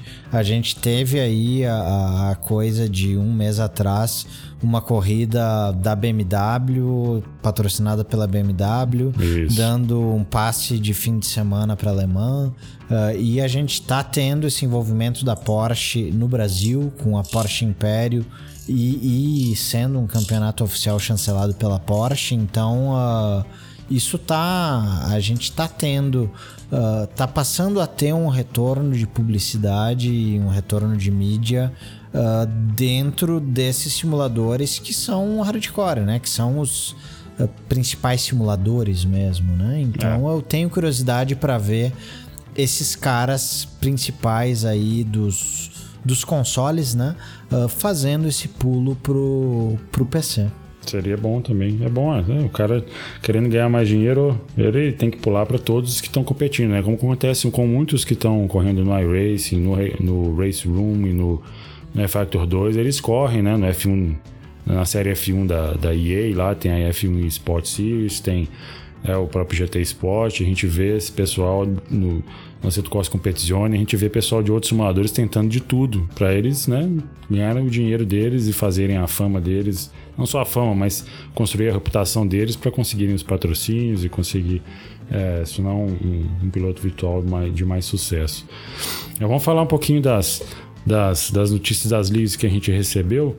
É, começando com a, com a IRB Esports, que vai começar em breve a Pro Series. Você pode explicar um pouquinho melhor, Falco? O que, que você está entendendo melhor, como é que é que está o, o esquema da Pro Series? Cara, a, a, a, Pro Series é uma iniciativa bem legal aí da IRB, né? Uh, Normalmente, em ligas aí de automobilismo virtual, a gente trabalha com. As ligas trabalham com recebimento de inscrição, né? Que viabilizam basicamente a transmissão, troféus e, e todo o trabalho né, do organizador é, da liga para participar desses campeonatos, né? Uh, e a Pro Series, na verdade, é uma iniciativa do IRB que busca trazer os campeões da, da MOT, né, da Masters of Track, que é uma das grandes categorias aí de GT3 no automobilismo virtual no Brasil, e agora do Sul-Americano de Turismo, que traz os GTS, né? Uh, e botar todos esses caras dentro do mesmo grid, sem cobrança de inscrição, aí só tendo uma cobrança de participação né, desses caras, uh, e, e, dentro de um campeonato né, promovido pelo IRB. Uh, eu acho que essa iniciativa ela é sensacional. Eu tenho talvez algumas ressalvas aí em relação a, a, a, a alguns nomes que estão lá, mas eu acho que no mínimo 50% do grid é de altíssimo, altíssimo nível, né? São pilotos que estão disputando ou que já disputaram o campeonato mundial do iRacing. A gente tem um Agostinho Canapino, que é piloto multicampeão da TC 2000 Argentina, que é piloto da Williams Esports, que é a equipe, uh, o braço de automobilismo virtual da Williams, né, Fórmula 1. É, tá andando uh, muito, tá andando muito, tanto no real como no que simulador. Tá participando, que tá participando do Mundial de Endurance também no iRacing e o Canapino vai estar tá andando na Pro Series. A gente tem um Bruno do Carmo que pô, classificou o, o, o, carro da, da Bardal Sim Racing em 2017 para o Mundial uh, e se mantiveram em 2017, andaram em 2018 e acabaram ficando de fora dos, dos 25 primeiros em 2018. Mas tanto ele quanto o Neto Nascimento, que fizeram essa dupla, uh, vão andar nesse campeonato. A gente tem os outros caras que estão disputando o Mundial agora, que é o Eric Goldner, que é o Rocky Garcia, uh, e são, nossa, é, são nomes muito bons, né, cara, que que vão fazer parte dessa, dessa competição aí no, no segundo semestre. É, a expectativa minha é que seja um campeonato, inclusive, melhor que aquele brasileiro de turismo que a IRB fez é, um ano atrás, né? É, há dois anos em, atrás. Há dois anos do... atrás, em relação ao nível é, da qualidade das corridas e das disputas, porque tem mesmo uma boa parte da nata dos, dos pilotos virtuais do iRacing vão estar nessa esse campeonato. E as, as inscrições para as categorias aí da IRB estão abertas, né? E quem quiser se inscrever, tá aí, tá aí à disposição para o pessoal, pessoal participar. E... É isso aí. É, o só complementando, é, é para quem tiver interesse, é irbesports.com, uh, ah, o site da liga, e estão abertas aí as inscrições para os campeonatos, inclusive um que começa na próxima semana, na próxima segunda-feira, dia 1 que é o, o Sul-Americano de Turismo, que é campeonato que utiliza os carros GTS, e também para MOT, que aí a primeira corrida vai ser no dia 8 de julho. Uh, e esses dois campeonatos vão dar a classificação para o campeão e para o vice para a Pro Series de 2020 do IRB Sports. E a gente tem também a Liga Race for You, que teve a sua primeira etapa agora em Monza no dia 16, com o vencedor, o Daniel Modolon. E essa, pô, uma corrida com 44 carros na pista, né? foram 44 GTS. O que, que, você achou dessa, dessa estreia da, da Liga Race for You, Fal? Cara, eu, eu achei bem legal essa iniciativa. Quem, quem tá por trás dessa, dessa liga é o, o, o Antônio Augusto Tristão e com, com o apoio aí do Wendel Parra também. Uh, eles fizeram a primeira temporada dessa liga nos três meses anteriores, mas foi aí só aberto para convidados diretos deles. E eles abriram as inscrições dessa segunda temporada uh, recentemente, né? Uh, eu, eu fiquei surpreso, positivamente surpreso. 44 carros em um grid não é brinquedo. Uh, é, é um, um, número significativo de pilotos aí que estão acreditando no trabalho deles. Uh, da mesma forma, a, o formato das corridas que eles estão buscando, ela, ele se difere um pouquinho do que existe, por exemplo, no IRB. Uh, no aspecto de que uma mote, por exemplo, no RB, ele trabalha com um formato de baterias em inversão de grid, né? Que tem, tem o, seu, o seu atrativo, né? Pelo fato de que tu tem uma corrida de 25 minutos, depois inverte grid e tu sai para mais 40 minutos. Uh, mas a, a Race for You, ela tá trabalhando com uma corrida só com 100 minutos de duração, né? Uma hora e 40 de duração. Então ela já vai um pouquinho mais pro, pro viés de endurance, né? Uh, é. E eu, particularmente, acho isso muito legal porque aquilo que a gente falou uh, de, de ritmo, né? De uma das, das, das, variáveis lá de classificação do Aceto Competizione, né? Uh, do, eu não sei se era o pace ou qual era exatamente a variável que, que trabalhava com isso, mas é exatamente o, o teu ritmo e a tua consistência uh, que tu precisa trabalhar e tu precisa ser excepcional para tu ser bem sucedido em uma corrida com uma hora e quarenta, né? É, então, cara, é, eu acho legal essa iniciativa. Eu já participei bastante de, de corridas de enduro, é uma corrida diferente. É, e no Brasil é muito difícil vingar esse tipo de, esse tipo de competição. Né? normalmente a gente faz corridas internacionais e, e, é legal. Eu acho legal ter, ter, ter um espaço para isso aqui. Tomara que continue, né? que o pessoal continue com bastante carros na pista, ali continue tendo bastante carros na pista e tenha qualidade, como foi é, na primeira corrida, com, com bons pilotos andando. E, e é, é, legal que eles tenham um, um sorteio legal né? do, do, do nessa liga, que é, são os pedais da Direct Simuladores lá do, do Rodrigo Baroni, que é um pedal de respeito, né? Você pode falar melhor aí, o, o, o Falco, por, por ter um, um pedal bala aí, que o meu pedal aqui é de pobre. É, mas o pedal, esse pedal da Nada, cara. esse pedal Porra, eu que me, vê, me manda pra cá, então. Poxa, sala esse... de carga, olha, pô, o cara esse tá, pedal... tá, tá de patrão aí, tá reclamando. Não, pô, que é isso? Ando de Fanatec de pobre aqui, você tá com o Helsink Veld aí, velho. Olha só, é... começa falando. Fa... Não, não, não, Mafra, peraí, tu, tu, tu tá na América aí, né? Se alguém aqui tá ouvindo, vai falar, tô andando com Fanatec barra de pobre. Não, já acabou, teu argumento acabou aí. Tá bom, foi mal aí, pessoal, tá bom. Tô, o Fanatec aqui é legal, tô, tô de brincadeira, deu trabalho pra comprar. Mas, mas só entrando nessa questão aí do, do, do, do sorteio, né? É, a, a, Liga Race for You tá, tá propiciando né, a todos os inscritos um sorteio de um pedal da Direct Simuladores, que é um pedal aí que o Rodrigo Barana desenvolveu, buscando trazer uh, qualidade, né, um produto de qualidade dentro do Brasil, com célula de carga aí que suporta até 100 quilos. Ele trabalha com, com, com elastômeros Uh, de diversas. É, de, de, pô, agora me pegou diversas rigidezes. O rigidez não tem plural. Boa pergunta. É, ah, é. Só é dura. Pegou, mas com, é. com, com, com, com, diver, com, diversos elastômeros, né? Que possibilitam o ajuste de rigidez. Acho que agora melhorou, né? Ah, ficou bom. É, diversos elastômeros que possibilitam o ajuste de rigidez aí do, e de curso, né? Uh, do pedal.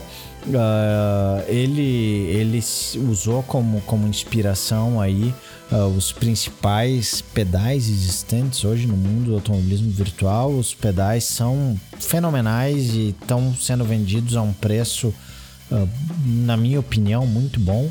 não vou dizer o preço aqui porque não, não é é, é, é, um, é um jabazinho, né? Não é um jabazão, né, Barão? Qualquer coisa para esse outro lado a gente conversa depois. Né? Opa! Mas o, o, o, o a possibilidade realmente de, de, ganhar esse pedal acho que é um, uma coisa fenomenal aí para quem está participando dessa liga. Uh, e o vencedor desse sorteio, pô, vai ser um cara bastante feliz, né? E só falando de vencedor do sorteio, eu só vou lembrar aqui, né?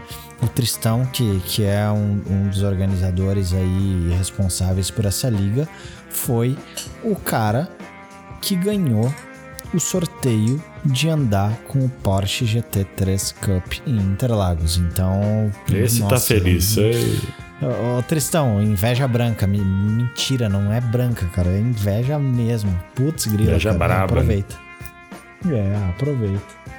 É, não, eu queria parabenizar, parabenizar os dois, tanto o Tristão como o Parra, por ter idealizado essa, essa liga com corridas endurance. Tomara que dê certo né? e que a liga tenha vida longa. E assim, o pessoal, aproveitando essa deixa, o pessoal, né, todos os organizadores de ligas ou pilotos que queiram que a liga que vocês participam seja divulgados aqui no podcast Racing News, mandem pra gente no nosso e-mail, é, o contato arroba simracingnews.com.br ou pelas nossas redes sociais, pode entrar em contato com a gente lá também.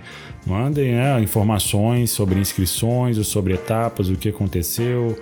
É, um release, se tiver, qualquer coisa para a gente poder falar aqui. A gente gostaria muito de, de fazer essa parte de notícias de ligas um pouco mais completa. Como a gente tinha poucas informações, hoje a gente falou só dessas duas, mas a gente quer falar sobre mais e dos eventos mais legais que vieram de variados simuladores que, que a gente sabe que são bastante utilizados aqui no Brasil.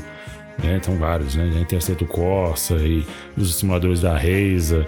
É, próprio R-Factor, R-Factor 2 são muito utilizados também além do iRacing. Até mais, eu acredito.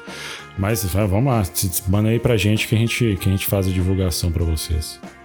É, e é, é, esse podcast ele também vai, vai funcionar como uma ferramenta não só de divulgação de ligas, mas de repercussão, né, de resultados sim, sim. de ligas, de pilotos. E, então, se realmente quem tiver interesse em ter sua liga repercutida aqui, pode nos entrar em contato direto conosco que, que vocês estarão nos próximos episódios, né? É, chegamos ao final de mais um, hein, Falco? Hum, falamos é, bastante é, nesse. Eu queria agradecer muito o pessoal que aguentou a gente até o final nesse episódio mais uma vez, nosso episódio 2. E, pô, vamos estar tá aí, na, na próxima, na, nas, nos próximos dias a gente já já pensando nas próximas coisas que a gente vai falar. Por enquanto é surpresa, não sabemos qual é a pauta ainda, né, Falco? Manda suas sugestões, manda suas sugestões para nós, para a gente poder é, ter ideias e, e coisas que a gente poderia falar, o que, que vocês estão achando legal, o que, que vocês não estão achando legal. E deixa, a gente deixa o nosso convite para vocês para vocês curtirem, compartilharem, para vocês nos seguirem nas nossas redes sociais, falarem com seus amigos, com seus familiares, com as pessoas aí do, das suas ligas, dos seus grupos de WhatsApp e tudo mais. Divulguem o podcast para a gente que vai ajudar muito a gente fa continuar fazendo o que a gente gosta aqui. É isso aí. Muito obrigado aí para todo mundo que realmente ficou até agora. Como o Mafra disse, nos curtam onde puderem e valeu. Nos vemos no próximo episódio. Valeu, até a próxima.